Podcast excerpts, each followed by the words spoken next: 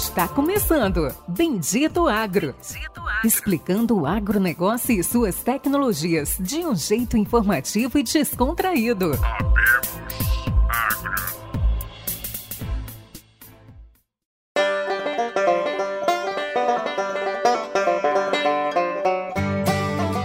Sejam todos bem-vindos, meu amigo, minha amiga, você que está aí nos ouvindo em qualquer lugar do Brasil e do mundo, a mais um episódio do Bendito Agro, o seu podcast de inovação e tecnologia no agro. Hoje temos um convidado muito especial, Sérgio Góes, sócio fundador da APAGRO, empresa que vai completar 18 anos aí da sua, da sua fundação. O Sérgio que é formado na USP, exalquiano, formado em 1993. Eu tinha só três anos, hein, Sérgio? É uma criança. É isso aí. E estamos aí, o nosso cofundador, co-host, nosso amigo de sempre, Péricles Brilhante. Dá um alô aí pra galera, Pérez. Fala, nossos amigos. Bom dia a todos, boa tarde. Estamos gravando nesse sábado de manhã. Espero que vocês gostem muito dessa entrevista. Uma pessoa que tem muito a contar aí de empreendedorismo, inovação, determinação e garra aí que construiu o negócio aí do zero. Sérgio, vamos começar então. Conta para nós aí um pouco aí. Sérgio, sócio fundador da APAG, uma das maiores empresas de AP, agricultura de precisão e outros segmentos do Brasil. Bom dia a todos, boa tarde, boa noite. Espero que aproveitem bem o nosso bate-papo.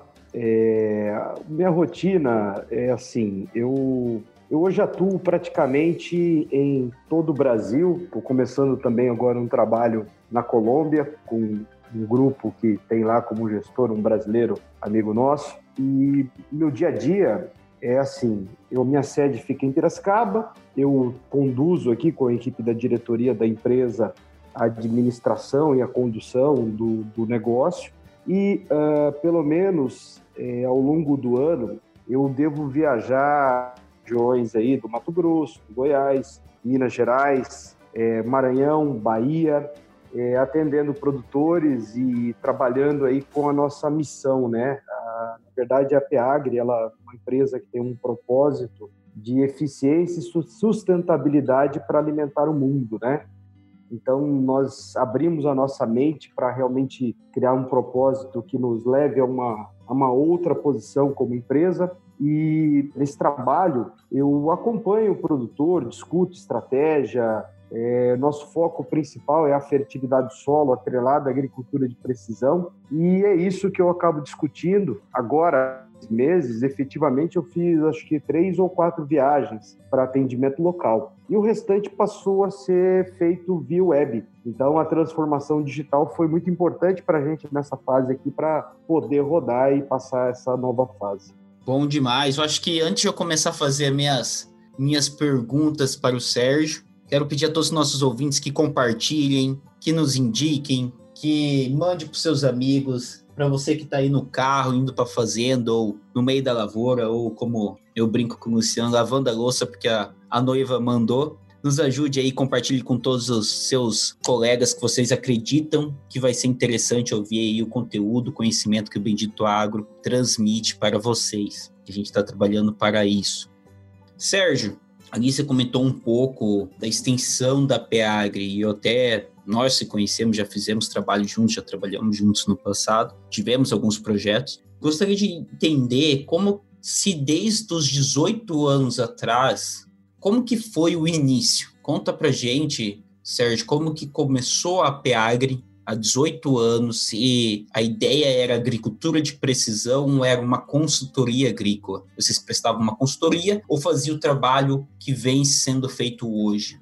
É, a, a, empresa, ela começou, na verdade, ela, eu sou, como disse, cofundador da empresa, né? Ela começou com uma outra pessoa, que é o Leonardo Menegatti, que hoje é CEO da Lice, né? Saudações, Leonardo Menegatti. É, mas é, a ideia era exatamente atuar dentro de um segmento que era praticamente inovador, é, agricultura de precisão. Para vocês terem uma ideia, eu tive meu primeiro contato com a tecnologia em 97, vendo uma palestra do professor Molim, lá na Castrolanda, onde um grupo de, de produtores tinha organizado é, um encontro de produtores, discussão de tecnologia, e eu tive a oportunidade de ver o professor Molim fazendo a sua primeira apresentação sobre esse assunto. Mas eu olhei para a tecnologia e a minha percepção é que ela seria realmente uma tecnologia inovadora e promoveria efetivamente uma mudança dentro da agricultura. E eu tive a oportunidade, logo a seguir, de mudar de negócio, acabei me tornando é, sócio de uma distribuição é, no Maranhão. E nesse processo, dentro dessa distribuição, quando eu fui para lá, falei: bom, agora é hora de aplicar aquela tecnologia que eu observei. E aí encontrei é, num evento aqui em Piracicaba o professor Molim, na verdade eu fui procurá-lo, e ele acabou me apresentando o Leonardo Menegatti que começou a fazer esse trabalho com a gente na, na distribuição, ainda de uma maneira bastante rudimentar, porque é, toda a tecnologia ela começa praticamente como um artesanato, né? É um processo muito é, rudimentar, apesar de ser high-tech. Depois de um período eu sair dessa, dessa empresa que eu era sócio, eu acabei olhando para uma mudança profissional, que seria deixar a distribuição, deixar a, a venda de insumos, né, que foi o meu trabalho até ali, e passar para o outro lado da mesa com o produtor, sendo um, um, um braço dele, né?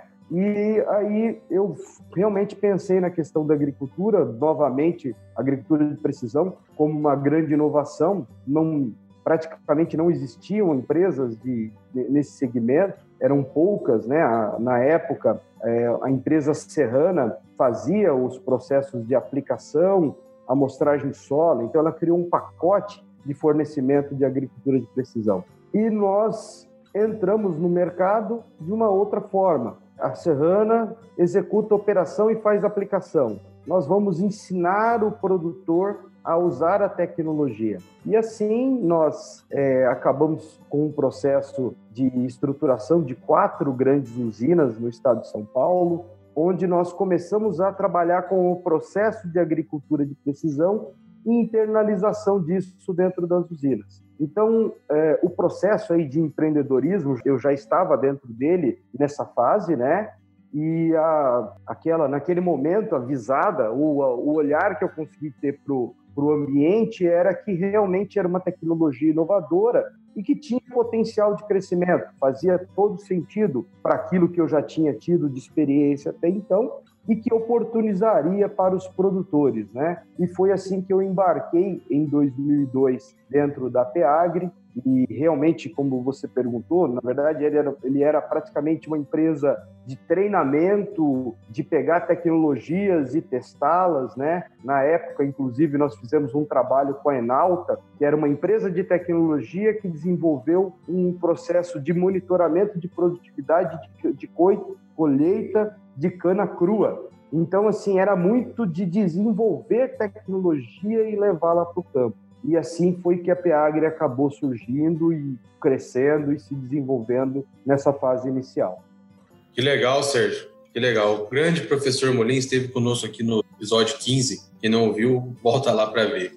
Sérgio, conta um pouquinho para nós aí. Acho que a gente se conheceu também aí por volta de 2014. A gente trabalhou juntos também no, no antigo grupo onde eu trabalhava. É, um abraço para o Marcelo também, que está em Luiz Eduardo. É, conta um pouco. Grande Sérgio. colaborador. Grande, literalmente grande, Marcelo. como é que foi, Sérgio? Como é que é? Como é que foi aí desde 2002, aí nos inícios do trabalho? É, as grandes mudanças, as grandes rupturas aí que houve uh, não só de tecnologia, mas de gerações, da cabeça do produtor? Qual que era a dificuldade que vocês tinham lá em 2002, quando vocês começaram, 2002, 2003, uh, da adoção, da aceitação uh, dentro do agronegócio de uma forma geral? E hoje, como é que isso está, Sérgio? Como é que isso veio evoluindo aí desde o início até hoje? Perfeito. O que aconteceu lá em 2002, para vocês terem uma ideia, né? Posso voltar até dois, três anos antes. É, eu, na, na, empresa que eu era sócio, que na época o nome dela é Seagro, né? Era Seagro, hoje é, essa empresa foi comprada por uma outra empresa e chama-se Agrex, né? É, nós, naquela, naquela fase inicial, inicial mesmo, em 2000, 2001, é, nós colocamos aquilo dentro de um programa de atendimento do produtor e nós realmente fazíamos o teste da tecnologia com o produtor naquele momento, né? Então, assim, no, bem na fase inicial, o principal equipamento para agricultura de precisão era o, o, monitoramento de produtividade. E mapeamento de produtividade no Brasil, é, ele dependia de você colocar e instalar um equipamento é, numa máquina que muitas vezes já tinha algum tempo de uso para você medir produtividade.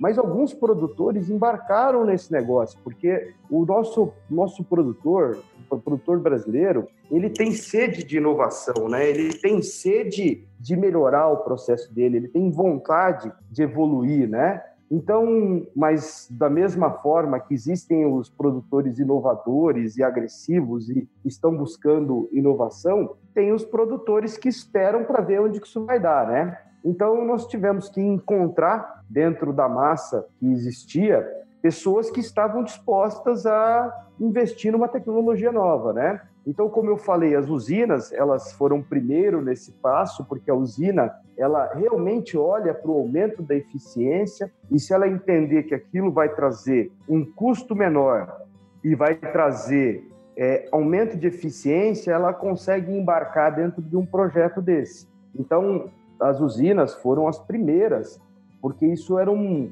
uma demanda latente. Para o produtor, de maneira geral, ele não estava preocupado ainda com a agricultura de precisão nesses anos de 2000, 2001, 2002, 2003, 2004, mas começava a acender essa faísca, porque os, é, os eventos todos que aconteciam, tinha alguém falando de agricultura de precisão, e você repetiu o nome do professor Molinha, ele era o principal nome que estava nesse mercado e divulgando e falando dessa tecnologia inovadora, né? É, nós temos um outro professor de Exalc que praticamente aposentou e fechou os livros e fechou a sala e teve que recomeçar esse processo aqui na escola. Mas quando eu me formei, eu não sabia nem o que era agricultura de precisão.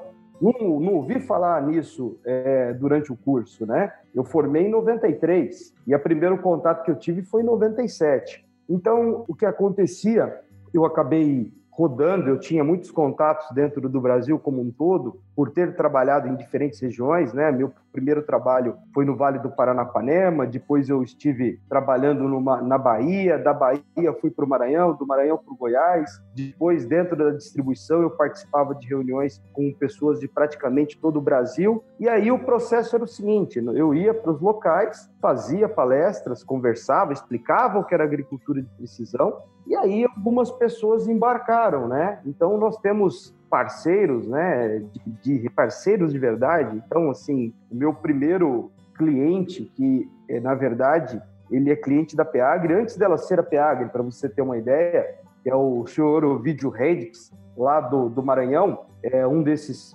agricultores inovadores e que buscavam tecnologia, né? E também, ao mesmo tempo, você começava algumas eh, fazendas buscando ou comprando máquinas que já tinham monitores de produtividade. Então, nós saímos aí para o mercado falando, divulgando, informando, explicando, e algumas fazendas embarcaram nesse projeto ao longo do caminho. Então, praticamente, nós dividimos forças, era eu e o Leonardo trabalhando, ele voltou-se mais para o mercado de cana-de-açúcar e eu voltei para o mercado de grãos e fibras. E fomos fazendo esse trabalho de formiguinha e em algumas situações até inclusive de produtores que já tinham experimentado a tecnologia com aquela empresa que eu comentei inicialmente e produtores inovadores, ou seja, de, de uma massa lá de 100% de produtores, você tem lá 10% das pessoas que querem experimentar e realmente beber água limpa. E foram essas pessoas que nos apoiaram e fizeram a tecnologia impactar e crescer na fase inicial.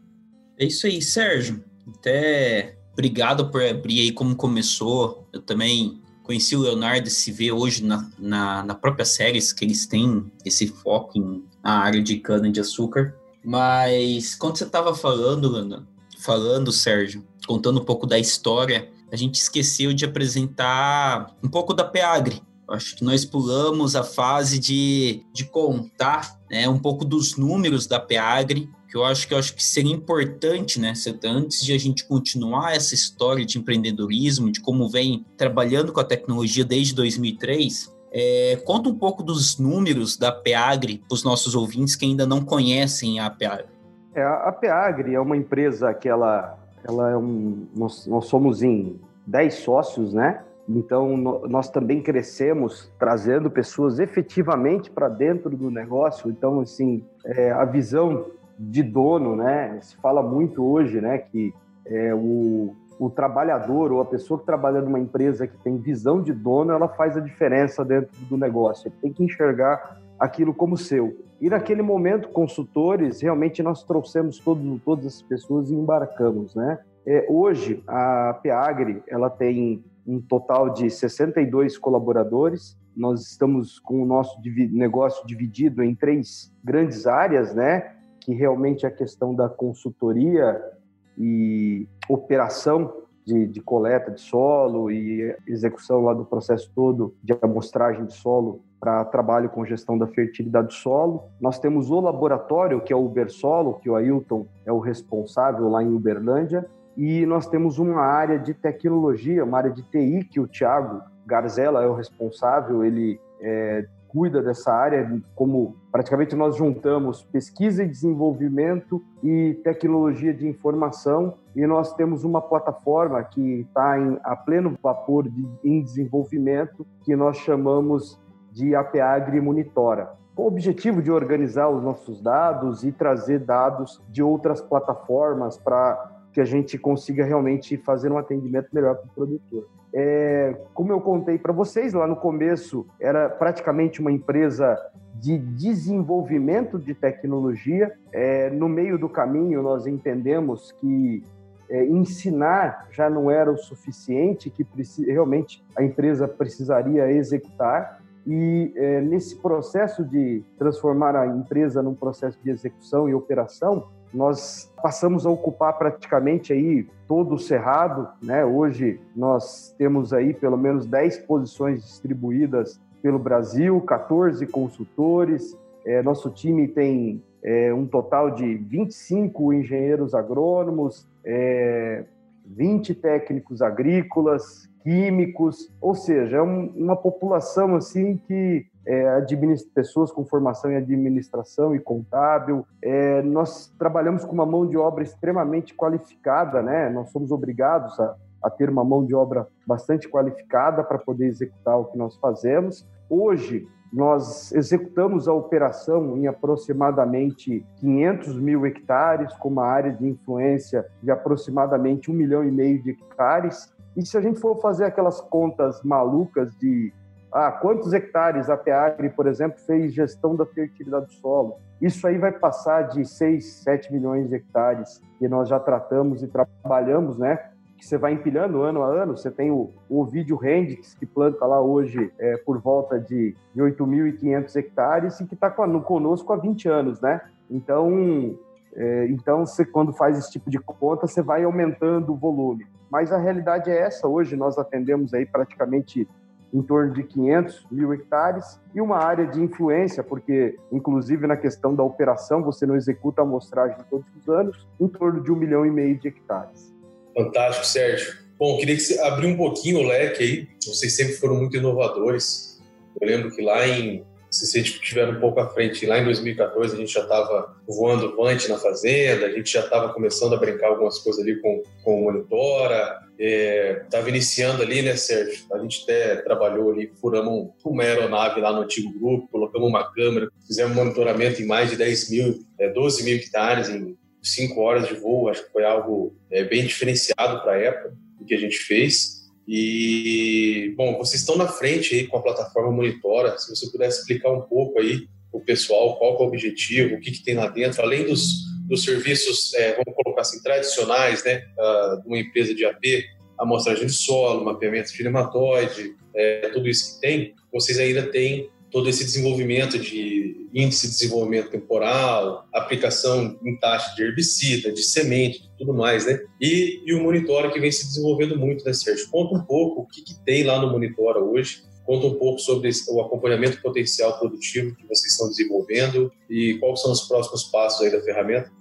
Perfeito, Luciano. É, assim, um ponto muito importante ainda, né, é a questão do diagnóstico, né? Você acabou de comentar, é, nós fazemos aí os levantamentos de fertilidade, pedologia, é, nós geramos muita informação para poder fazer o tratamento da fertilidade do solo. E vale um apêndice nessa história que, que eu acho que é interessante, né? Quando nós começamos a, a trabalhar com a agricultura de precisão, nós estávamos numa situação muito difícil dentro do mercado agrícola brasileiro, né? Então, a soja ainda tinha um valor relativamente baixo e cana-de-açúcar, como eu comentei, a busca para eficiência. Então, todo mundo olhava para a tecnologia como uma ferramenta para fazer economia, né? À medida que nós fomos trabalhando e trabalhando de maneira incisiva no negócio, né, e no meio do caminho eu já gostava muito de trabalhar com fertilidade do solo e uh, acabei me fazendo uma especialização aqui na Exalc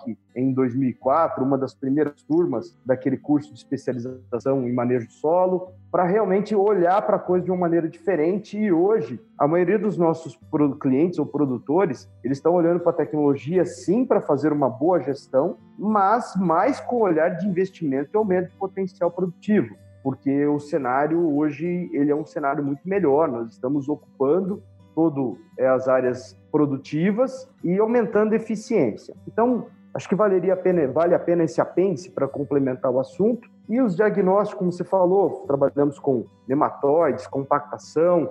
A ideia é entender tudo aquilo que pode, é, que são gaps da agricultura, para que, que nós possamos tomar a melhor decisão, ou, na, na verdade, quem toma a decisão é o empreendedor maior, que é o produtor, é ele que diz se pode ou não pode, se dá ou não dá, mas nós, na nossa humilde função de assessores e consultores do, do produtor, indicamos os trilhos que ele poderia seguir e avançar dentro daquela informação que nós obtivemos. Ok, é, lá nessa, nesse mesmo caminho aí da fertilidade do solo, que é o principal processo que aconteceu, você também teve no meio do caminho o Modern Frota, que acabou substituindo é, muitas máquinas antigas que nós tínhamos no campo. Então, para vocês terem uma ideia, quando nós começamos com o trabalho de agricultura de precisão, é, nós tivemos que procurar alternativas para instalar equipamentos nas máquinas dos produtores para fazer taxa variada. Hoje não faz sentido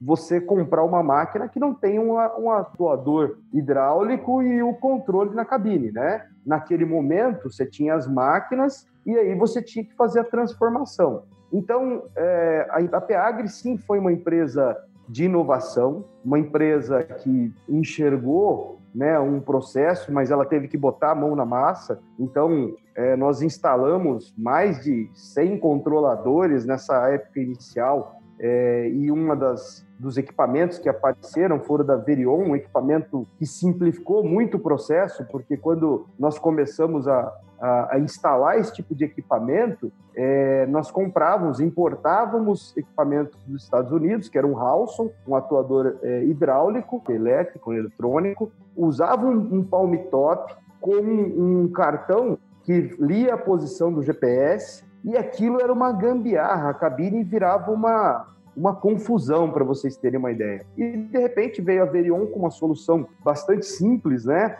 Um painel praticamente pingando ali o GPS com uma anteninha pequena, discreta, né? A essa altura, é óbvio que já tinha sido ajustada a questão é, do erro que tinha no GPS, né? Porque era um grande problema na outra fase. O GPS é tudo em agricultura de precisão. Se você não saber onde, souber onde você está, você não sabe aplicar, né? Então nós passamos por toda essa transformação e até chegar ao ponto em que, que a agricultura passa a agricultura de grãos e fibras, que é onde eu atuo mais, né? E é onde a Peagri está melhor posicionada, apesar de criar grandes inovações para o mercado de cana-de-açúcar. Soja, milho, algodão, feijão, as grandes culturas é onde a gente tem o maior volume de trabalho é, até num outro momento, nós podemos chamar algum colega da Peagri que está mais voltado para o mercado de cana e falar sobre esse assunto e criar esse, é, essa ideia de como foi a cana ao longo do tempo. Eu vou me voltar mais para esse ambiente. Bom, Nesse processo, para vocês terem uma ideia, começam a aparecer os vantes, né, os drones, e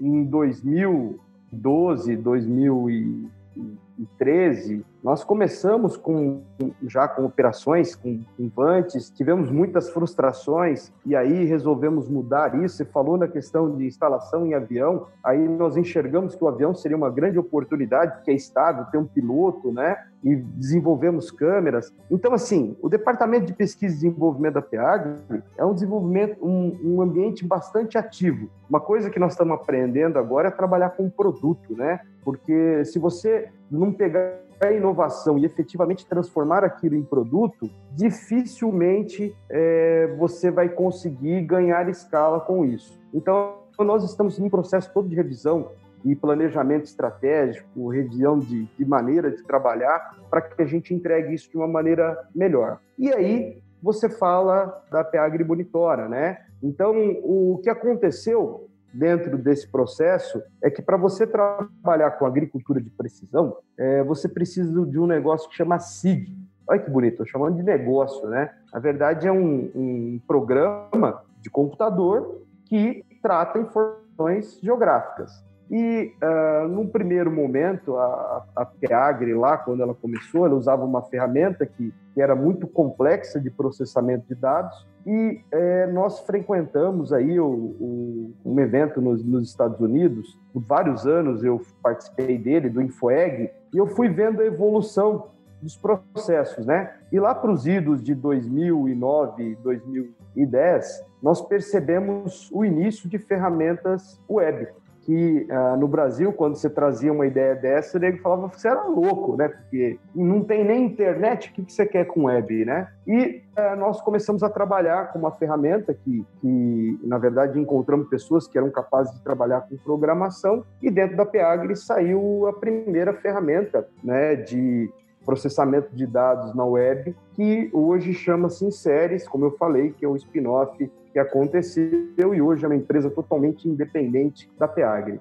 Sim, mas nesse processo de spin-off é, e também de cisão com a Inseres, nós entendemos que, que a Peagre não poderia ficar sem uma ferramenta própria de organização dos dados, né? Porque você vem com toda essa história de transformação digital e a agricultura de precisão, ela é essencialmente dados, né?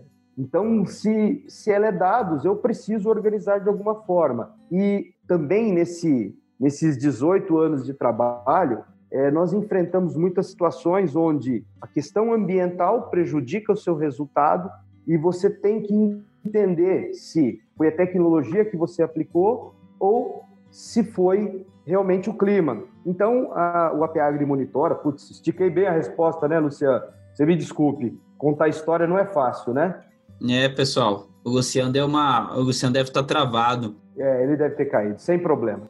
Mas assim, vou dar um pause aqui. Vamos conversar aqui. Eu fui na Infoeg mesmo. Estive na Infoeg dois anos atrás. E se vê nessa feira, e é até interessante o, o Sérgio trazer, lá se encontra todas as empresas de tecnologia de agricultura do mundo. Todas seria um modo muito forte de se falar, mas se encontra aí, vamos dizer assim, a maioria delas. E é extremamente interessante porque sempre a gente busca, a gente sempre vem buscando o que as outras empresas vêm trazendo de inovação. Então, então você está comentando que foi lá em 2010 que você viu a transição né, do modelo físico para o modelo web. Então, você quer dizer com isso, Sérgio, que é antes Antes era todo o processamento, a união de dados e informações era feito de forma offline em um computador, nesse software de agricultura de precisão, e logo depois foi apresentado em modelo web, igual é o Inseris. É isso que você está querendo comentar? Perfeitamente. Então, eu, eu frequento lá o InfoEg, é, acho que a partir de 2007, né?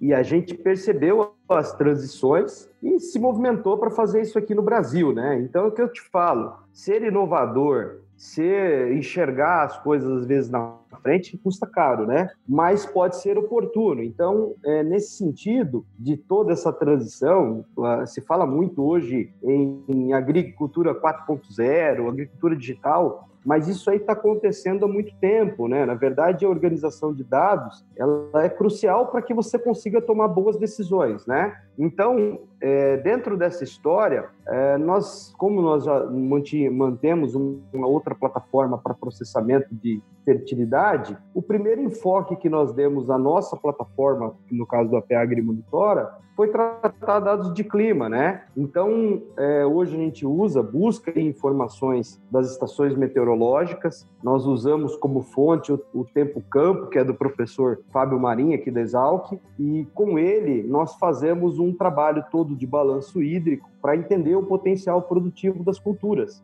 E com isso separar o que está referente a clima daquilo que é tecnologia porque a gente sabe que dentro dessa escala toda você tem diferentes impactos no resultado da produção. O segundo item que nós entendemos que era muito importante era a questão de reconhecer a variabilidade, de tratar a variabilidade. Então, nós colocamos na ferramenta também a questão de imagens de satélite. Então, hoje eu consigo carregar é, ortomosaico de drones e imagens de satélite para poder visualizar e inclusive com o aplicativo nós vamos para o campo. Com esse aplicativo eu consigo navegar e olhar a variabilidade que aparece é, na imagem e fazer uma confrontação disso com o campo e a partir dali anotar e de novo. Tudo que nós fazemos é olhando para o nosso propósito, que é aumentar a eficiência e a sustentabilidade agrícola. Então, hoje o Monitor ele está pronto para esse tipo de, de, informação. Ele, inclusive, a gente usa para fazer a coleta de dados direto no pluviômetro e depois você sincroniza isso com a rede ele volta como feedback do potencial produtivo né? É, porque ainda nós, é, como eu falei para vocês lá atrás, a gente falava de ter programas na web, é, o pessoal do cabelo arrepiava. Hoje, se você não falar que um, aquele programa está em um aplicativo, tem gente que não acessa mais computador. Você acredita nisso, Péricles? Eu já ouvi pessoas me dizendo, não, se não for no aplicativo eu nem deixo. Então, nós temos toda uma transição, né? Mas nós continuamos ainda com uma internet não cobrindo todo o Brasil e as coisas têm que trabalhar nos dois mundos, né? No offline e no online, ok? Isso aí, Sérgio. Eu tinha caído aqui, peço desculpas. Gravo aqui da, da fazenda, às vezes dá umas travadas aqui. Imagina, mas eu te chamei e você estava fora, você tinha fugido. Eu não, comecei não. a explicar muita história, você falou, vou tirar um descanso aqui. o Sérgio fala muito, né? Fala muito, muito bem, Sérgio. Fala muito bem. É, Sérgio, quando o, o professor Molim teve com a gente, ele fez um, duas colocações que eu queria trazer aqui para discussão. É, a primeira é de que a AP, né, cultura de precisão, que é tudo que a gente já falou aqui, tudo que a gente vai falar de tecnologia, é algo que às vezes se confunde um pouco e gente que acha que AP é coletar solo, né, e aplicar em caixa. Mas o professor disse que a AP entrou de forma errada no Brasil, ela veio de uma forma uh, comercial e não acadêmica ou não técnica, né? E isso, ao longo do processo, principalmente no início do processo, causou alguns, algumas adversidades, causou alguns, alguns danos aí à tecnologia. É, muitas, muitas pessoas se empolgaram, muitas empresas tentaram partir uh, para P, comprando quadriciclo, moto e foram fazendo aí alguns trabalhos aí que não saíram como esperado. É, isso causou um pouco uh, um receio do produtor é, lá atrás e causa esse impacto até hoje. Né? Eu trabalhei em uma empresa de agricultura de precisão e ouvi bastante coisa, principalmente do produtor mais velho, onde ele já tinha feito, não tinha dado certo, até hoje o solo dele era manchado por conta disso. É, como você vê, como você vê isso, Sérgio? Você acha que, que hoje a gente ainda paga uma conta do passado? Você acha que isso tinha que ter sido de forma diferente? E como é que está sendo essa ruptura aí com as novas gerações? Bom, legal. A pergunta é muito boa, né? E com todo respeito ao, ao professor Molim, né? Que é um grande mestre, um dos meus grandes mestres, né? É, eu, eu tenho a seguinte visão. É, agricultura de precisão e, aliás, qualquer tecnologia que ela tenha lá um início na, na ciência, é, ela vai passar por um processo para ela se transformar em comercial. Não tem muita escapatória, né? Ainda mais num país como o Brasil, onde ah, você não tem extensão rural. A verdade é essa. Você tem as universidades ainda como uma ilha e nós vamos lá beber na fonte, né? Eu sempre fiz isso, comentei da trilha que eu passei né? Então, na hora que, que, a, que o, como diz, você desabastece, você tem que procurar a universidade, os centros de pesquisas, né? E nós aqui no estado de São Paulo temos aí a, a CAT, mas isso tudo se transformou mais num processo burocrático do que realmente levar a tecnologia a campo, né? É, ainda é, no nosso saudosismo do, do, da Potafós, né, doutor Yamada, é, ele foi uma grande fonte aí para muita gente de aprendizado. Aqueles eventos que ele realizava traziam essas informações e permitiam que, que a gente fizesse uma reciclagem do conhecimento. Bom, de qualquer forma, o que acontece? A agricultura de precisão, ela na verdade começa na indústria de máquinas.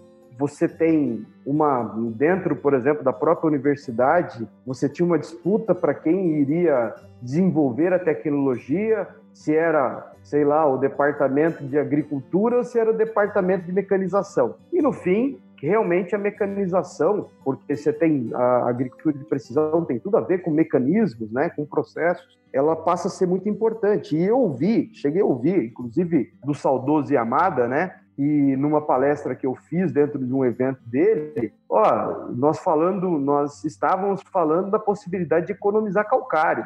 E ele ficou bravo com a gente, falou: olha, seguinte, vocês não podem falar em economizar calcário, o Brasil precisa aplicar mais calcário. Mas o conceito não era que aplicar menos, é aplicar da maneira correta, né? De maneira mais eficiente, com reconhecimento da variabilidade. Então, se a gente pontuar essas coisas todas que aconteceram, primeiro, algumas empresas realmente acharam que comprar um quadriciclo né, e um GPS era fazer agricultura de precisão. E realmente não se prepararam para o entendimento da fertilidade do solo porque no fim das contas, o principal serviço que ainda é feito hoje dentro do Brasil é amostragem de solo, envia isso para um laboratório, passa isso por uma ferramenta de SIG, processa os dados, gera mapa e entrega para um produtor. Você pode fazer isso com essa lógica que eu te falei, mas você até pode fazer isso com uma outra lógica. Você pensa em como vai fazer a coleta, organiza esse processo, executa de uma maneira eficiente, faz análise laboratorial num laboratório qualificado, é, processa os dados, usa bons algoritmos de recomendação, analisa essa informação, vê qual é o melhor produto, qual que é o custo, qual que é o melhor posicionamento que vai dar mais resultado para a produtividade e olha o sistema de produção. Porque, por exemplo, você fazer amostragem em plantio direto é uma coisa, fazer em solo que trabalha no convencional é outro. Se você tem um sistema de rotação soja, milho, algodão, a tua recomendação vai para um caminho. Se você tem um sistema soja, milho, safrinha, vai para outro. Se você só faz uma cultura e não faz cobertura, é outro. Ou seja, o processo decisório de recomendação, ele pode ser muito simplificado e você simplesmente usar o dado para fazer uma recomendação de calcário, ou você pode transformar isso tudo num processo realmente de gestão. Então, eu tenho um diagnóstico, eu faço um planejamento e executo uma aplicação com o objetivo de ter uma melhor produtividade. E aí é o seguinte: eu vou perguntar para o Péricles aqui. Se você tiver ir para a guerra e você tem um TACAP para. TACAP é aquele negócio do índio, né? Para bater, você vai usar um TACAP, certo? Se você tiver um fuzil, você vai usar fuzil. Se você tiver um drone que você não precisa nem ir ao campo para fazer a luta e vai estar tá olhando com o joystick lá e jogando em cima do inimigo, qual que você vai escolher dos três se você pudesse escolher? Acho que o drone, né? não vai nem para guerra, né, Luciano? Então ele vai usar o drone perfeitamente. Então assim, só que é o seguinte, nós começamos com isso tudo praticamente com o TACAP, né? Depois nós fomos arrumando fuzil e hoje nós estamos cada vez com a tecnologia mais organizada. Eu, diria que daqui a pouco nós vamos ter muito mais automação no processo de amostragem de solo, nós vamos ter leituras mais dinâmicas, né? Mas de qualquer forma, continua sendo um processo que ainda está voltado bastante para a fertilidade do solo. Só que aí, talvez aí até algumas empresas tenham se perdido nesse processo, porque, é, por exemplo, você vai fazer uma recomendação de calagem, nem sempre a V% é melhor ferramenta para essa recomendação. E você não pode simplesmente fazer um cálculo de V 60 para soja, V70 para o algodão e para o milho. Você tem que olhar como é que está o equilíbrio disso tudo. Então, quando você trata de nutrição, você está falando de seis macros e cinco micros. Você está falando de um sistema que tem o solo, a planta, o conjunto todo desse negócio. Ou seja, se eu pegar a melhor arma do mundo e eu não souber pilotar, eu vou dar tiro na lua, amigo. Então, eu acho que tem total razão. Tem coisas que foram mais mal feitas, mas tem muitas empresas muito boas aplicando, usando, fazendo as coisas acontecerem, né? E é, eu, a dor maior que eu tenho como um consultor é quando um cliente desiste do trabalho, né? É sinal que eu fui ineficiente, que eu não consegui mostrar para ele o benefício daquilo. E aí eu me orgulho, por exemplo, de clientes como o Joel Haganin, que está com a gente lá desde 2004, o Osmar Ganin, que está desde essa época, como eu já falei, o, o Vídeo Hendrix. Eu, eu vou começar a correr o risco de esquecer gente, né? Então, o fato dessas pessoas estarem acompanhando com a gente, usando o nosso conhecimento até hoje, significa que a tecnologia entregou resultado para eles. Porque senão essas pessoas já teriam abandonado. E eles entendem a importância do processo. Então, quando você vai mexer com agricultura de precisão, você tem que pensar que você está iniciando um processo diferente daquilo que você fazia, da maneira que a gente poderia chamar até de convencional, né? Mas, se você fizer isso de maneira mal feita, mal organizada e mal planejada, provavelmente você vai dar alguns tiros na água. E é esse que é o problema que a gente está enfrentando aí até hoje. E a gente não pode esquecer de um tópico. A lavoura, a natureza, ela é variável. Então, você não vai mudar a textura de um solo. Você não vai é, simplesmente porque a agricultura fez a agricultura de precisão ou uma aplicação é, dirigida ou direcionada que você vai eliminar a variabilidade. A variabilidade continua existindo e você vai ter que tratar isso de ad infinito. Agora, se você souber tratar isso muito bem, o que você vai fazer? Você vai pegar a sua área que tem o menor potencial e vai investir proporcionalmente a ela. E você vai pegar a tua área que tem capacidade de te entregar a máxima produtividade econômica e investir tudo que você pode nela, porque ela vai te dar retorno. Então, eu acho que essa talvez tenha sido aí a problemática que o professor Molim comenta, né? Que ó, não foi a universidade, sim, mas não, também não dá para a universidade fazer tudo. A função da universidade é gerar pesquisa, gerar informação, que agrônomos como nós três aqui, e mais uma multidão que está aí, tem que transformar em aplicação.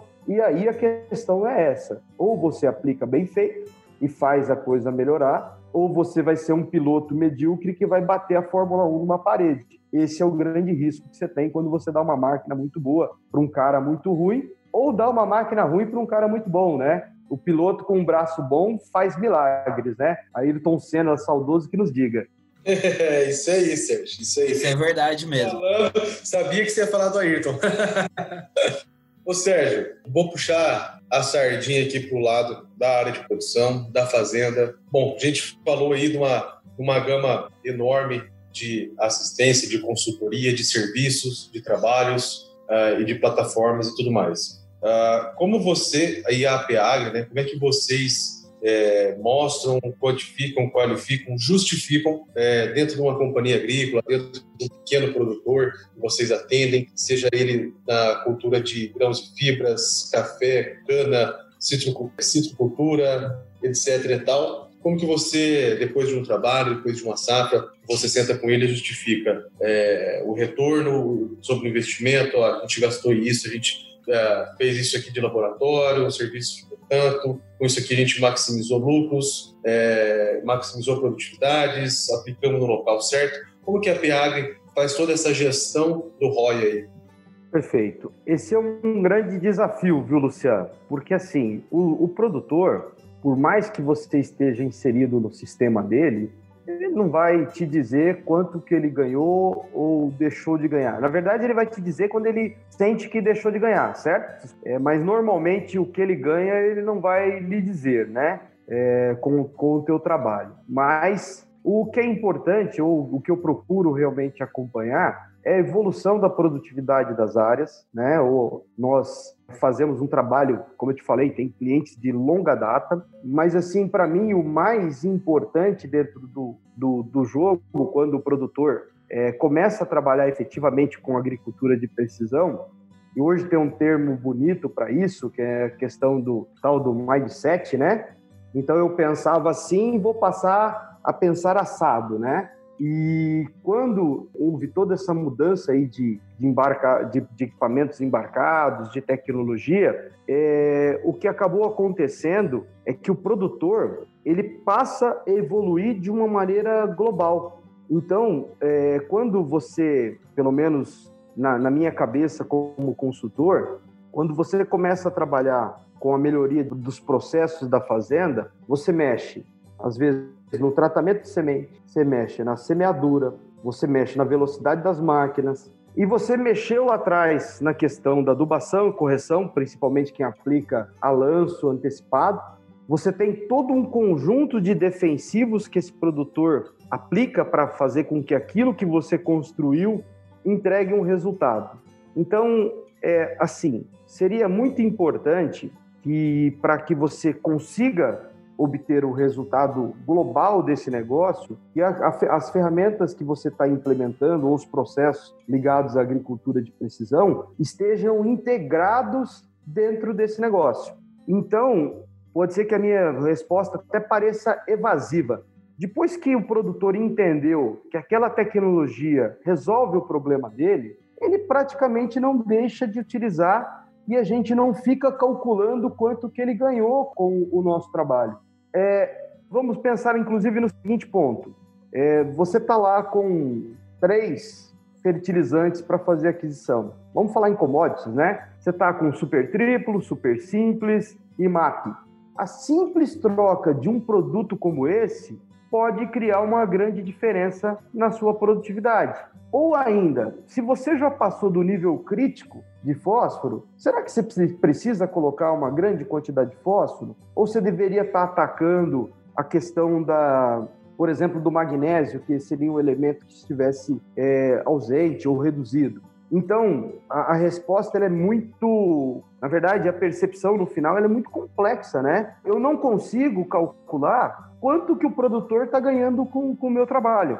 E pouco me interessa isso nesse sentido, porque interessa que ele consiga ganhar resultado com aquilo que a gente fez. Quem é estrela no fim do dia é o produtor, né, como o trabalho dele, é ele que tem que se valorizar, ganhar, receber. E digo mais, dentro do nosso propósito, é que a gente consiga entregar alimento com qualidade, com eficiência e agredir no mínimo o meio ambiente. E tudo isso está envolvido no processo de agricultura de precisão. Então, é, assim, no fim do, do dia, então o preço da soja sobe e o resto vem tudo atrás do vagãozinho, né? Aí chega lá no alto do morro, a soja começou a descer e os vagões estão vindo ainda, né? Então, até que você sincronize isso tudo é muito difícil. Então, o produtor hoje, é, ele pode ganhar mais dinheiro acertando uma compra no momento certo de um fertilizante do que talvez com a margem final da soja. Então, o conjunto ali, o que eu diria, né, para realmente não ser evasivo, e, e, essa questão hoje é muito importante quando você fala em startup, quanto que eu retorno, né? A Peagre, ela continua pensando como startup para criar soluções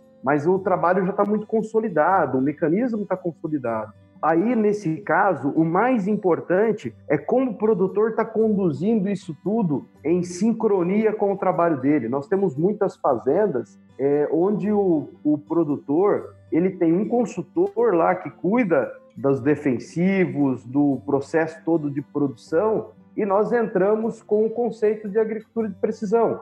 E quando você consegue conciliar isso, você ganha altíssimo potencial. E no caso de uma companhia agrícola, quando ela injeta esse tipo de conhecimento dentro do negócio e a alta gerência embarcou no negócio, ela pode extrair o máximo de potencial desse jogo. Mas o grande lance é essa mudança de mindset, né? Então, a, a agricultura de precisão já trouxe isso, nós estamos vindo agora para essa questão da agricultura digital e vai ser muito importante a ampliação da internet para que as coisas fiquem melhor organizadas e posicionadas e sistematizadas para que você tome uma decisão melhor. Mas, óbvio, nem toda tecnologia traz retorno, né? E esse é um grande desafio que nós temos colocado como obrigação nossa de ajudar o produtor a separar aí o que pode trazer retorno, o que não pode, e uh, inclusive testando, trabalhando, usando e convivendo com tudo isso. ok?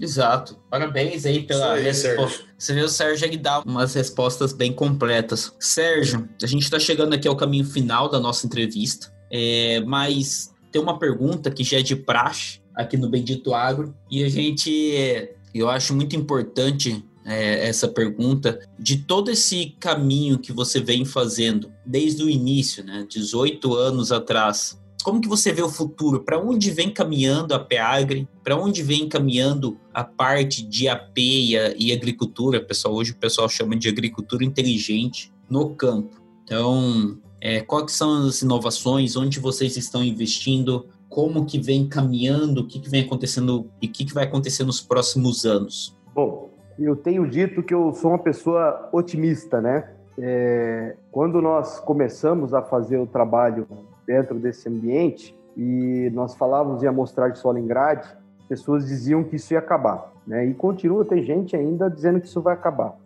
Não acabou, né? A verdade ainda continua sendo uma das ferramentas mais consistentes ainda para obtenção de dados, não que ela seja perfeita, mas ela tem uma relação custo-benefício aceitável, né? É, nós, à medida que nós fomos acumulando informações, nós evoluímos muitas estratégias, né? Nós temos um, eu fico inventando o nome aqui, deixando a minha turma louca, né? Então, hoje eu chamo, por exemplo, da amostragem de solo como o vinho, eu chamo ela de uma ferramenta como um vinho reserva. Um vinho reserva lá para os chilenos, ele passa três meses numa barrica de carvalho, né, para ser executado, ou seja, ele é um vinho que não é o básico, como seria lá o tradicional, o vinho que eles chamam de varietal, né? Eu, eu falando em vinho uma hora dessa, né? Mas esse trabalho de amostragem grade, para mim, ele é um, como se fosse esse vinho lá reserva. Ele já tem uma elaboração, ele traz um resultado e você toma não dá dor de cabeça, né? Então, a, a, praticamente a amostragem em grade, ela é isso para nós hoje. Aí, você tem amostragem em zonas de manejo. Zonas de manejo, eu classifico praticamente como um gran reserva. O que é um gran reserva? Você tem que passar três meses num, num barril de carvalho, mais três meses no outro, quer dizer, ele tem um mínimo seis meses de trabalho ali para que você tenha um vinho e ele já vai ter lá sabores diferidos pela madeira, eles usam carvalho, barril de carvalho novo tal. Ou seja, eu preciso ter informações, camadas, para que eu consiga fazer zonas de manejo. E até hoje nós não resolvemos totalmente o problema para gerar mapas de produtividade. Então, o grosso do processo ele acaba sendo feito usando imagens de satélite, eventualmente imagens de drone e a própria fertilidade solo obtida ou mapeamento pedológico. Então, ah, você tem é, condutividade elétrica, excelente ferramenta, mas com pouca escala para você obtenção de informação, um intervalo um pouco mais curto. E aí vai. Você tem um monte de ferramentas que você pode aplicar. E, de novo, nós vamos usar essas ferramentas conforme a gente pode. O lado B da história é: bom, ok, era para ter morrido esse processo, e ele está aqui ainda em praticamente é, no fim de 2020 como o mais importante. E se a gente conseguisse ou conseguir obter dados é, precisos, né? Eu, eu, faço parte da BPSAP, que é a Associação das Empresas de Agricultura de Precisão, e nós estamos falando em fazer uma pesquisa para conhecer realmente o quanto que a gente faz em grupo, né? Mas dá para imaginar que o volume é bastante grande de área, que executa essa atividade, são mais de 150 empresas que estão nesse grupo, que estão fazendo basicamente ainda esse serviço. Ok, uh, eu, Sérgio, aqui, esse cara que está falando com vocês e, e vocês não veem, né? Cheguei numa reunião com o, o cara de, de digital nosso hoje, e ele, na, na época, e são cinco anos atrás, ele me perguntou se a página da Peagre tinha que ser responsiva a celular. Eu falei, cara, Pode fazer, mas ninguém vai olhar a página da Peagre em celular, porque esse troço não funciona, né? E a gente sabe o quanto que isso evoluiu de lá para cá e nós estamos trabalhando em aplicativo. Então eu mordi a língua, né? Falei que ninguém ia usar e tinha que usar ali mesmo. O cara chegou para mim, é, o, não, já, já tá lá no aplicativo, existe o aplicativo do APH Monitora, né? Mas o que eu quero dizer é o seguinte, a tecnologia ela muda, evolui, né? Ela passa por um, todo um processo e à medida que a internet avance, né? Esses dias, lá em Balsas, no Maranhão, no penitente, um produtor estava colhendo e ele pegou e abriu o FaceTime dele comigo lá e mostrou o mapa de produtividade, a colheita. Quer dizer, eu estava lá junto com ele no campo, né? E hoje vocês sabem de todas essas questões de telemetria, gestão à distância. Só que é o seguinte: podemos fazer gestão à distância, podemos fazer telemetria, podemos fazer digital, podemos fazer o que a gente quiser, mas isso não vai eliminar as pessoas do jogo. Então, nós cada vez vamos precisar de pessoas mais competentes, eficientes, capazes. Não sei se eu estou preparado para esse futuro, né? Talvez eu vou, vou ficar, vou virar um dinossauro daqui a alguns dias, né? Dentro desse ambiente aí que a gente está trabalhando. Mas é, eu passei do tempo em que eu fiz o meu primeiro curso de datilografia no Senac, lá em São Paulo, onde eu era um péssimo datilógrafo, né? A estar tá usando hoje aqui um, um celular que tem mais capacidade de processamento do que a empresa inteira que eu trabalhava lá como office boy, depois auxiliar de escritório, né? Ela tinha um CPD que era uma sala que ocupava praticamente um andar com computadores para simplesmente organizar dados. E hoje, praticamente isso tudo está aqui no celular com resposta automática. Então, assim, eu sou bastante otimista. Eu acho que a robotização vai ajudar bastante a gente ainda, porque o trabalho de coleta de solo, eu mando um abraço para toda a minha equipe que executa essa operação. É um trabalho dolorido, deveria ter um valor muito maior do que é cobrado hoje, porque a operação é doída mesmo quem tem um pouco de automação nos equipamentos, ela é um trabalho duro, é um trabalho árduo para você obter esses dados. Mas daqui a pouco nós podemos ter robôs que vão coletar essa informação. Daqui a pouco nós vamos ter robô que vai ler o solo e já vai mandar um feedback direto para sei lá, para um satélite e nós vamos ter leitura automática desses dados, né? É, mas, de novo, vai gerar dados, gerar, gerar dados, gerar dados, você vai ter algoritmos que vão ajudar a gente construiu um monte de coisa em fertilidade solo, né? Tem trabalhado com algoritmos para medir potencial produtivo. Nós temos um trabalho que chama Previcana em cana de açúcar, que junta imagem, clima e tal e avalia o potencial para acompanhar a colheita da cana de açúcar para que a usina seja mais assertiva no seu processo. Então você vai juntando dado, informação, conhecimento, cultura, inteligência e com isso você tem grande potencial para fazer coisas muito melhores daqui para frente. Então eu tenho uma visão muito otimista disso tudo. Eu não sou programador, não vou mexer com programação, mas eu vou trabalhar com programas, com dados e vou tomar decisão. E acredito que é isso que vai acontecer com o produtor. É, eu convivi com hoje o avô que está ainda na família, dentro desse processo todo de trabalho no campo, com o filho, e agora tem o neto, que já está trabalhando, né? E daqui a pouco você vai ter o neto, aliás, o bisneto aí, que daqui a pouco vai estar tá mexendo nesse negócio. Então, eu nem vejo isso tudo como conflitos de geração, mas eu vejo a passagem do bastão acontecendo dentro da agricultura e as tecnologias vindo, o produtor procurando estar atualizado, vivo, ativo, né? E acho que nós temos um futuro brilhante para a nossa agricultura aí, ok? Isso aí, Sérgio. Maravilha, maravilha. Que visão espetacular, né, Pérez? Exato. É, a gente compartilha muito disso e até histórias do mercado mostram né, dessa forma que se deve atuar, mas queremos agradecer. A gente está chegando ao nosso momento final, Sérgio. Foi fantástico. Acho que foi de uma grande inspiração toda a história, todas as palavras, como você explicou, como funcionou. Acho, acredito que temos vários ouvintes que querem montar as próprias empresas e hoje, com a tecnologia, é possível se montar, criar uma empresa com muito pouco e é o caso aqui até mesmo do Bendito Água, apesar de ser um podcast é, de forma gratuita para todos, a gente começou com ideia, conversa, conversa, fomos avançando e estamos conseguindo impactar algumas pessoas, alguns ouvintes. Mas quero te agradecer, Sérgio. É sempre bom conversar com você, sempre é uma grande aula. A gente se encontra, já se encontramos na Bahia, em São Paulo, no Mato Grosso. Então, se encontramos presencialmente, online, por telefone, então é sempre uma grande,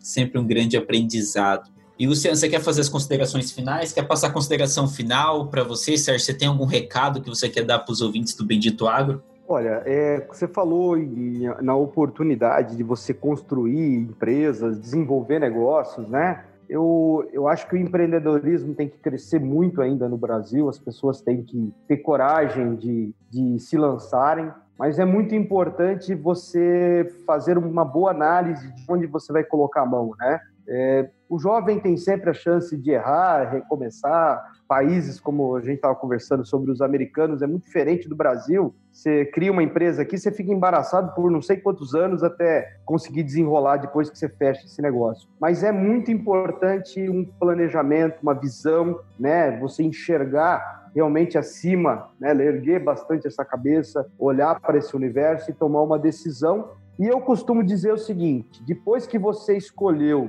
que você disse que ia fazer, faça. Né? Eu, dentro dos, dos nossos valores aqui, o nosso DA, está justamente aquilo que, que eu chamo de compromisso com a promessa. Se eu falar que vou fazer, eu vou fazer. Vou fazer das tripas aos corações, às vezes faço até com prejuízo, para entregar aquilo que é prometido. Óbvio que ninguém precisa ficar ou morrer abraçado com uma âncora que está sendo jogada ao mar. Mas uma vez que você tomou uma decisão, criou uma estratégia, vá com unhas, facas, dentes, com força para atingir o seu objetivo. Eu acho que esse é o grande lance aí para o empreendedorismo, que é, nós temos aí grandes inspirações dentro da agricultura, pessoas que, que vieram também aí de é, situações de enormes famílias migrando para ir para o Cerrado trabalhar, o produtor brasileiro ele é um herói, né? A gente é, às vezes é tratado como desmatador, criador de problema e tal, e na verdade não é. O, o produtor brasileiro é o herói.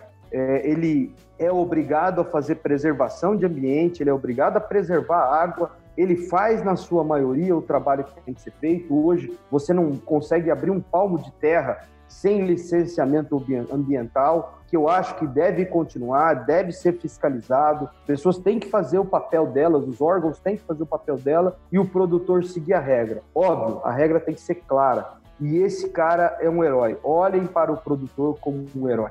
Ele é a grande vedete que vai alimentar esse planeta como é isso aí. Muito obrigado a vocês aí pela oportunidade de falar um pouco do, dos pensamentos. Peço um pouco de desculpa, às vezes eu estendo muito uma resposta. No pensamento, às vezes ele é até muito complexo, a turma briga comigo aqui, mas eu procuro responder da melhor maneira possível aquilo que me perguntam.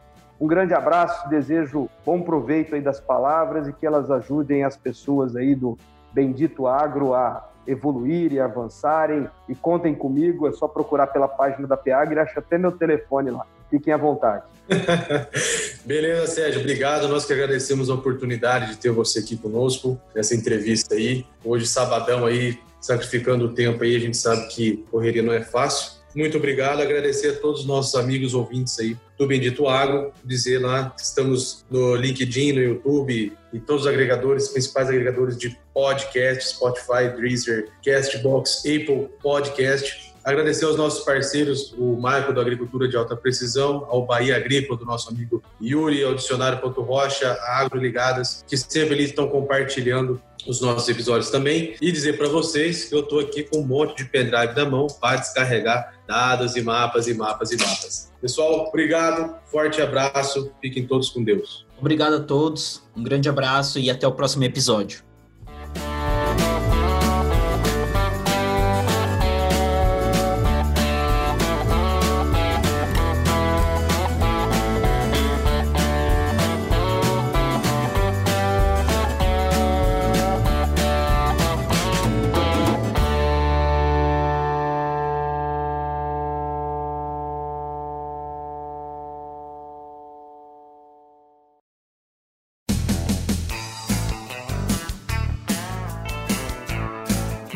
Ouviu Bendito Agro. Acompanhe o nosso programa nos principais aplicativos de podcasts e fique por dentro das tecnologias envolvendo o agronegócio.